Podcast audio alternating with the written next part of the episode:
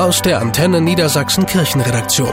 Kirche Live in Niedersachsen und Bremen. Mit Martha Klavitter-Weiß. Duschen ohne dabei nass zu werden. Das kann man jetzt in der St. Marienkirche in Delmenhorst. Denn statt Wasser fließen Segenssprüche aus der Duschbrause. Die Idee für dieses ungewöhnliche Sommerprojekt hatte Pastoralreferentin Marianne Ettrich. Man findet bei uns in der Marienkirche wirklich so eine Art Duschkabine vor und wenn man sich dann traut hineinzugehen, wird man überrascht. Das Licht geht an und dann bekommt man Segenssprüche zugesprochen, die uns einfach gut tun und unser Herz erwärmen. Und so hört sich das Ganze dann an. Gehe hinaus in deinen Alltag mit dem Glauben, dass Gott zu dir steht und dich begleitet. Wohltuende Sätze, die Trost und Kraft spenden sollen. Doch das Projekt hat einige Besucher zunächst ein wenig skeptisch gemacht. Aber die Leute sind gespannt und lassen sich auf etwas ein, was sie sich sonst vielleicht gar nicht angehört hätten. Andere kommen gezielt in die Kirche, um zu gucken, was soll das denn sein? Und werden dann ähm, überrascht und freuen sich